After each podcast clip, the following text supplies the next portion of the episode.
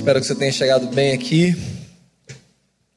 Quero ler com você um texto que se encontra lá no final da Bíblia, primeira carta do apóstolo Pedro, no capítulo de número 2.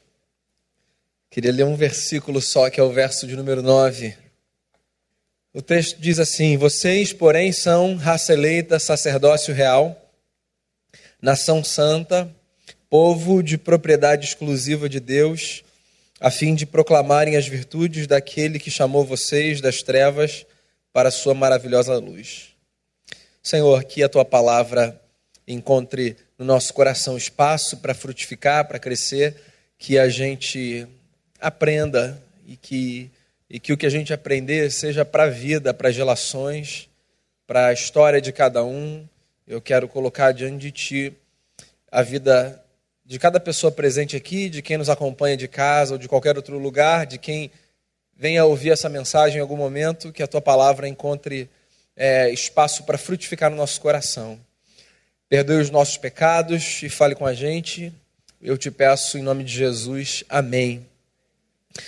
Muito bem, não é de hoje que a igreja evangélica, sobretudo, é vista na sociedade com muito maus olhos. É. É, na verdade, eu não vou nem me referir apenas à igreja evangélica. A cristandade, de forma geral, recebe uma leitura muito crítica, em parte com razão. Então, por exemplo, você deve ter ouvido ou lido sobre um fenômeno recente nas favelas do Rio de Janeiro, que até então, na sua maioria, eram, do ponto de vista religioso, dominadas é, por terreiros de candomblé, de umbanda, por centros espíritas, e que, assim, de um tempo para cá, têm sido dominadas, aspas, por comunidades evangélicas, mas da forma mais opressiva possível. É, numa relação que é inimaginável, mas que, quer a gente goste, quer não, é uma relação, em alguns lugares, estabelecidas. Há duas semanas é, rolou na internet um vídeo de um traficante no Morro do Dendê, na ilha, expulsando é, mães de santo e pais de santo do terreiro deles dentro da favela, porque ali só comunidades evangélicas eram permitidas. Né? E era de uma violência assim sem tamanho, porque aquelas pessoas tinham que quebrar as suas imagens e a, a, todo aquele é, aparato que, do ponto de vista religioso e simbólico, era muito importante para aquela gente. Então, a igreja evangélica, a igreja cristã, de maneira geral, é, ao longo da sua história, é verdade, ela tem muitos capítulos é, manchados né, nos seus anais. Há episódios que não são bacanas e que não são satisfatórios, é, sobretudo considerando dois mil anos de história de igreja. Só que tem um outro lado que talvez não seja tão interessante de se divulgar e tão popular, que seja o lado do serviço prestado pela igreja católica, romana, evangélica, a igreja que você quiser reconhecer, a comunidade dos discípulos de Jesus. Ao longo de dois mil anos, a igreja de Jesus é responsável por uma série de serviços prestados à humanidade. Então você pode pensar em diversos aspectos. Você pode pensar, inclusive, na construção filosófica é, e civil do Ocidente, você pode pensar na construção de universidades, de escolas, de creches, de orfanatos, de hospitais. Você pode pensar na alimentação que a igreja, por exemplo, possibilita a muita gente que só tem a refeição que faz quando vai num projeto social, assistencial, qualquer que seja. Alfabetização musical de meninos em comunidades que na sua vida adulta garantem o sustento de si e das suas famílias. Recuperação de gente das drogas, do tráfico, lutas por direitos humanos. A igreja tem prestado muitos serviços. Muitos. Agora, é bem verdade que se eu e você desejamos fazer uma análise crítica da nossa história, nós precisamos olhar não apenas para um lado, nem para o outro, mas para ambos os lados. E falando como alguém de dentro da igreja, como você também é, eu queria tocar num ponto que, na minha análise, é um desserviço da igreja, talvez mais um desserviço interno do que externo. Eu queria pensar hoje com você, na última reflexão dessa série de quarta-feira do mês de aniversário, sobre o desafio de sermos todos nós sacerdotes. E por que que eu disse a você que eu quero falar sobre esse ponto pensando num de serviço que a igreja tem prestado ao longo do tempo? Porque eu tenho a sensação que a gente ainda não entendeu que no fundo, no fundo, nós somos todos sacerdotes de Deus no mundo. Deixa eu tentar deixar esse negócio um pouquinho mais claro para você. De vez em quando eu converso com pessoas que me abordam e dizem assim: Daniel, me faz um favor. Pois não. Você está mais perto de Deus? Daí vem a continuação, que pode ser qualquer uma. Eu queria parar no você que está mais perto de Deus. A sensação que a gente tem de que algumas pessoas que ocupam determinados lugares estão mais perto de Deus, ela é resultado de uma mentalidade da nossa história cristã que a gente não conseguiu superar ainda. Que é a mentalidade da classificação da comunidade dos discípulos entre alguns que estão mais perto e outros que dependem dos que estão mais perto para que tenham a sua vida ajustada.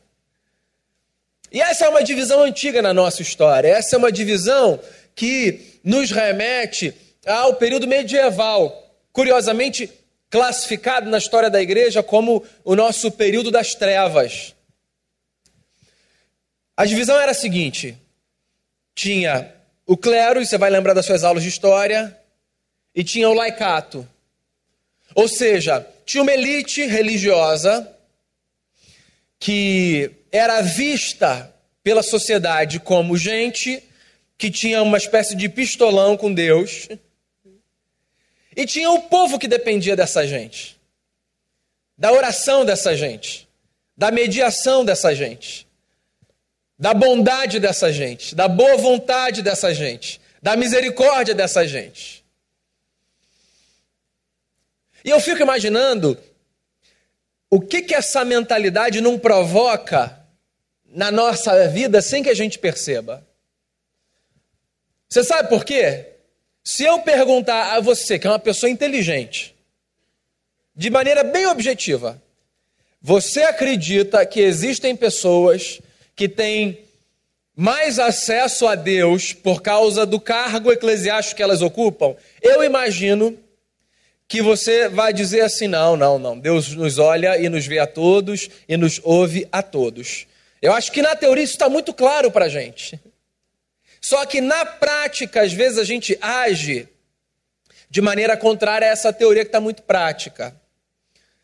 Porque a gente age criando expectativas em relação a determinadas figuras, como se essas figuras potencializassem a nossa chance de receber alguma atenção de um Deus que está ocupado com muita gente mas que tem lá os seus preferidos. Então, se eu me aproximar de um preferido, de repente eu tenho mais chance de ser ouvido. Olha só, esse negócio é muito doido. E você quer perceber como é que a gente fomenta isso? Estava participando de uma conversa uma vez com pessoas que partilham a mesma fé, mas que vivem outros ambientes que não o ambiente que eu vivo da minha tradição. E, e eu estava percebendo a hora que a pergunta que estava sendo feita para todo mundo ia chegar para mim. Eu estava tentando elaborar uma resposta, que eu não sabia que resposta eu ia dar. É passar vergonha. Porque a pergunta, assim, entre o grupo era: então, você está debaixo da cobertura espiritual de quem? E eu fiquei pensando, mas do que, que esse povo está falando? Não, eu estou debaixo da cobertura espiritual do, do apóstolo fulano, do bispo fulano, do pastor fulano, do missionário fulano.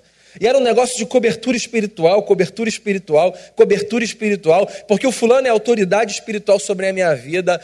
E eu fiquei me perguntando, que negócio é esse? Eu vou explicar para você que negócio é esse.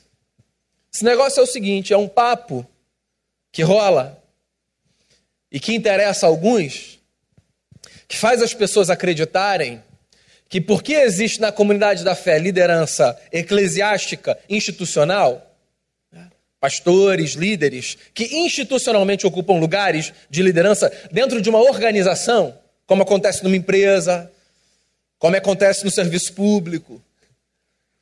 Então, por causa disso, as pessoas atrelavam a isso uma espécie de sujeição do povo comum aos líderes espirituais. Na verdade, eu vou fazer assim que eu não quero esse peso nas minhas costas. De tal forma que as pessoas, adultas, inteligentes, maduras, com conquistas profissionais, com lugares galgados, com trajetórias, sujeitavam. E para mim isso é o que é mais cruel. Por temor a Deus, sincero, legítimo, sujeitavam decisões significativas da sua vida aos seus líderes, autoridade espiritual. E eu ficava me perguntando: que poder é esse que algumas pessoas têm para dizer a outras, um, o que Deus quer para a vida delas, e dois, o que elas devem fazer com a vida delas, e três, para onde elas devem ir com a vida delas?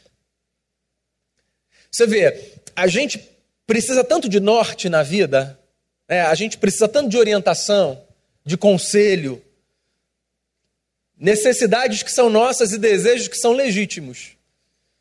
Que no afã de a gente ter essas necessidades supridas e esses desejos supridos, às vezes a gente rende a terceiros a responsabilidade de tomarem decisões significativas sobre as nossas vidas.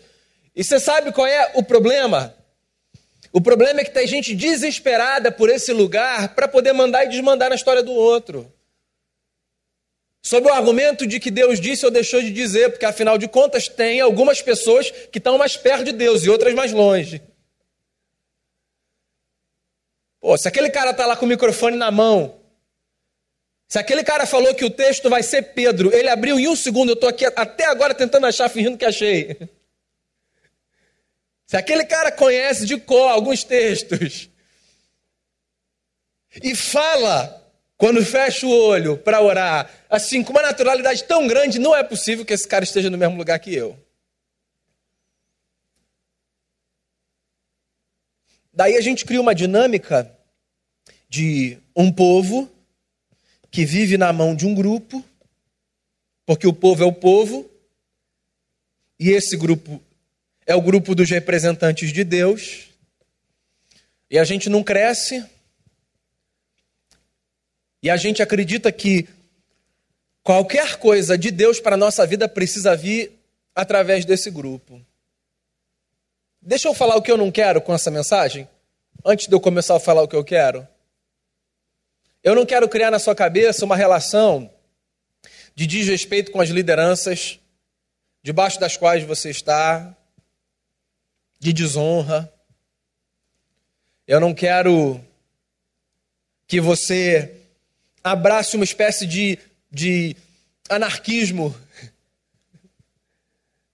Como se agora, assim, nós pudéssemos fazer em qualquer lugar o que nós quiséssemos. Eu só quero fomentar em você um negócio. Eu quero fomentar em você a consciência de que nós somos todos, todos, iguais diante de Deus e através de Jesus. E nós fazemos parte de um povo, que é a igreja de Jesus, que, ainda que do ponto de vista institucional, se organize de maneira estruturada, com líderes e liderados e com sujeição mútua, do ponto de vista do organismo e da vida, a dinâmica é outra. A dinâmica do ponto de vista do organismo e da vida não é a dinâmica do tem um camarada que está lá, e tem todo mundo que está aqui. A dinâmica do ponto de vista do organismo e da vida é: nós trocamos e juntos buscamos entender a voz de Deus e a vontade de Deus para a nossa história. Essa semana eu recebi um, uma mensagem de uma pessoa que me dizia assim: Daniel, eu preciso muito falar com você. Eu disse: tudo bem, onde você quer, a gente se encontra. E eu fui me encontrar com essa pessoa. E essa pessoa me disse assim: Eu preciso tomar uma decisão, muito importante para a minha vida, muito importante, do ponto de vista profissional. Eu preciso tomar essa decisão até amanhã. É um passo assim que vai mudar o rumo da minha casa. Eu já estava suando pensando nesse homem, que é que eu digo que ele vai fazer. E eu quero saber qual é a palavra de Deus para minha vida. Eu falei, eu estou fora desse lugar agora. Qual é a palavra de Deus para uma decisão desse tamanho na sua vida? Eu disse ele, vamos fazer o seguinte. Eu brinquei com ele, falei assim: ó, você foi chamar logo um pastor presbiteriano, cara. Logo, logo presbiteriano, camarada frio, racional. Eu disse a ele o seguinte: continua com esse desejo de ouvir Deus, tá? Continua, porque eu acho que esse desejo é legítimo e importante. Eu acho que a gente precisa querer ouvir Deus. Eu só acho que a gente precisa descentralizar a voz de Deus de uma figura, porque isso é muito perigoso. E eu disse a ele o seguinte: onde é que está o seu coração? Fala um pouco do seu coração. Vamos chamar a sua mulher aqui. Onde é que está o coração dela? Vamos tentar trazer, assim, o que a gente acredita ser a palavra de Deus para essa conversa. O que, que a Bíblia diz? Quais são os princípios? Qual é o nosso norte? Isso aqui ilumina a nossa história. Quais são os valores que estão aqui? Quais são as orientações? Com quem mais você conversou? Quais são as pessoas sábias que você ouve? Quem são os presbíteros da sua vida? Que não são apenas figuras institucionais eclesiásticas, né? São na Bíblia representações da sabedoria dos cabelos brancos. Quem são as pessoas mais velhas que você ouve? O que, que essas pessoas te dizem? Quem tem autoridade no assunto fala o quê? Agora pegue isso tudo. Faça uma leitura. Dê um passo, porque não tem jeito. Não adianta a gente falar assim, ó, Deus, me fala. Porque o nosso desejo na hora da angústia é, um, que alguém apareça como voz de Deus, geralmente é o pastor. E dois, que se possível Deus escreva numa nuvem no céu: faça isso. Aí apaga. Não é muito mais fácil tomar decisão assim? Está lá no céu. Daniel, vá para aquela direção. Obrigado, Senhor. Olha só, eu não vou dizer que não pode acontecer. Não sou eu que vou dizer que não pode acontecer da nuvem. Tá? Nunca vi. Ah, para você não achar que eu sou um cético. Não sou eu que vou dizer que não pode acontecer. Mas, no geral, eu não acho que aconteça. Eu gosto de um conselho é, da Bíblia, onde o sábio diz assim: na multidão de conselhos, a sabedoria. Acho isso genial. O povo de Deus é o povo que busca sabedoria na vida. E você sabe qual é uma forma de eu não buscar sabedoria? Centralizar a voz de Deus numa figura ou num grupo, achando que existem pessoas que são mais especiais do que outras e que o recado de Deus para a minha vida passa necessariamente por aquelas pessoas. Isso não é sábio. Sabedoria passa pela reflexão. Para o Pedro, por exemplo, a sabedoria passa pelo reconhecimento de que nós somos, é o que ele fala aqui no texto, raça eleita, sacerdócio real, nação santa, povo de propriedade exclusiva de Deus, a fim de proclamar as virtudes daquele que vos chamou das trevas para a sua maravilhosa luz. Eu queria destacar uma expressão, que é a expressão que ele usa quando ele diz: Nós somos sacerdócio real. O Pedro era um judeu e o Pedro se utiliza das figuras religiosas do judaísmo para falar o que ele quer falar aos discípulos de Jesus, chamados de cristãos. E ele diz assim: vocês são uma nação de sacerdotes. É. Quem era o sacerdote em Israel? O sacerdote em Israel era a figura no meio do povo que fazia mediação entre os homens e Deus. Então, quando lá em Israel, no mundo antigo, os homens queriam algo de Deus, fosse esse algo pedir perdão pelos seus pecados, expressar a sua fé, celebrar algo, que, que eles faziam? Eles buscavam um sacerdote, porque o sacerdote fazia essa mediação. E entre os sacerdotes, eram muitos sacerdotes que oficiavam no templo, havia uma figura que era a figura do sumo sacerdote, que mediava inclusive a relação dos sacerdotes com Deus. Daí, os cristãos, pegando carona nessa roupagem religiosa judaica, porque a nossa fé, lembre-se, vem do judaísmo, os cristãos, debaixo da orientação do Pedro, que era um líder institucional, se é que a gente pode chamar assim, os cristãos passaram a reconfigurar essa dinâmica. O Pedro diz assim: agora nós não somos mais um grupinho de sacerdotes que lidera gente comum. Agora nós somos uma nação de sacerdotes. Todo mundo que faz parte desse povo é transformado num sacerdote. E toda essa gente vive debaixo da mediação de um sumo sacerdote, que é Jesus de Nazaré. Então, se você correu o risco de estar numa roda como a que eu estava, e assim, chegar em você pergunta o seu líder sua autoridade espiritual quem é? Você já sabe o que você vai dizer. Jesus de Nazaré. Quem é o seu pastor, você pode falar que sou eu, tá? Depois você fala Caleb Damião, fala o meu nome na frente.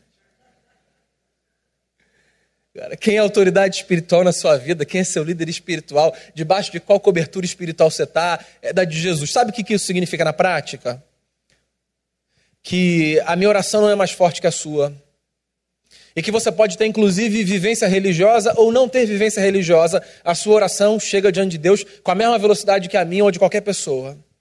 E de que quando você da sua casa ou daqui desse prédio ou de qualquer outro lugar diz assim, Pai, ele para e te ouve com a mesma atenção e com a mesma velocidade que ele para e ouve a pessoa que você julga mais espiritual que você conhece na face da terra. E que agora, para Deus te ouvir e para você ter uma conversa sincera com Deus, você não precisa buscar ninguém que não seja Jesus para que essa conversa seja legítima. A gente ora em nome de Jesus, não como uma espécie de mantra, mas como uma reafirmação na consciência de que essa dinâmica só acontece porque tem um sacerdote que faz separação, ou que na verdade tornou próxima a humanidade da divindade, Jesus de Nazaré. Deus, Jesus de Nazaré, homem. Nós somos uma nação de sacerdotes. O que eu faço por você, você pode fazer por mim. E o que você acha que você não pode fazer pelo outro, você pode fazer pelo outro. A hora que for, do jeito que for. Só que esse negócio não está claro ainda. Porque se eu for almoçar na sua casa, você vai falar assim, ó, é, vamos dar graças, pastor está aqui, pastor faz a oração. Eu vou fazer, tá? Outro dia eu fui numa casa falaram assim, não, vou chamar o pastor que ela já deu esse toque lá da frente.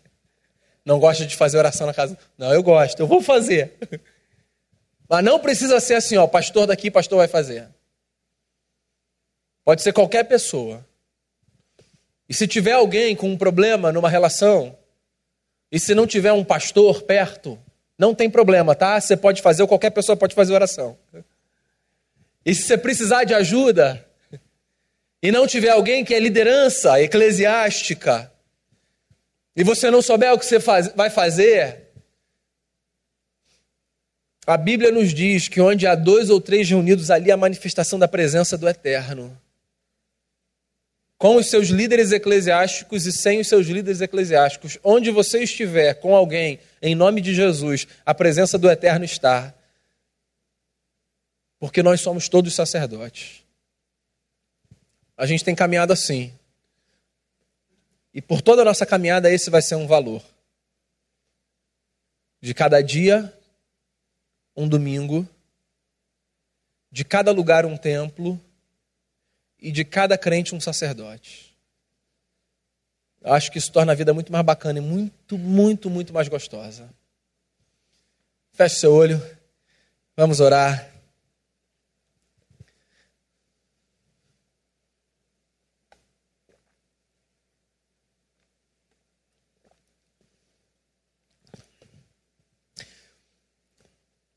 Obrigado, Jesus, por ser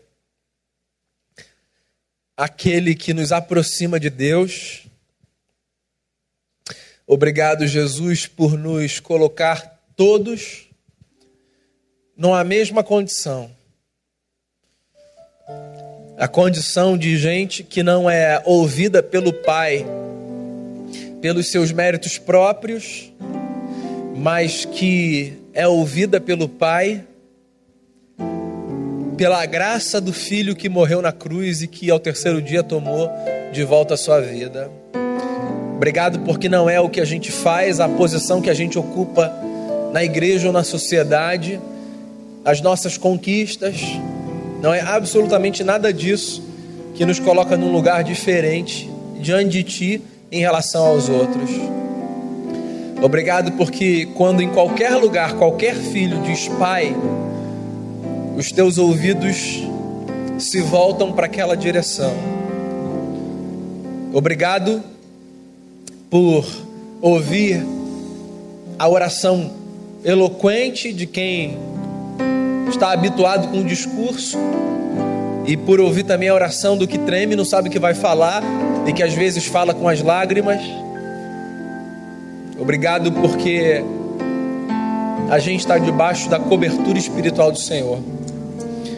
Obrigado pelos nossos líderes institucionais, pelos que nos guiam, nos orientam.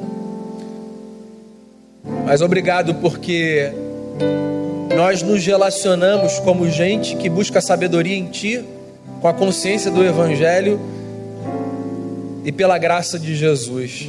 E como uma comunidade, nós nos aproximamos de Ti e da vida com muito temor nos dê a graça de encontrarmos sabedoria para a construção da nossa história e a reconhecermos única e exclusivamente a supremacia de Jesus Cristo sobre todos nós. É a oração que eu faço em nome de Jesus. Amém.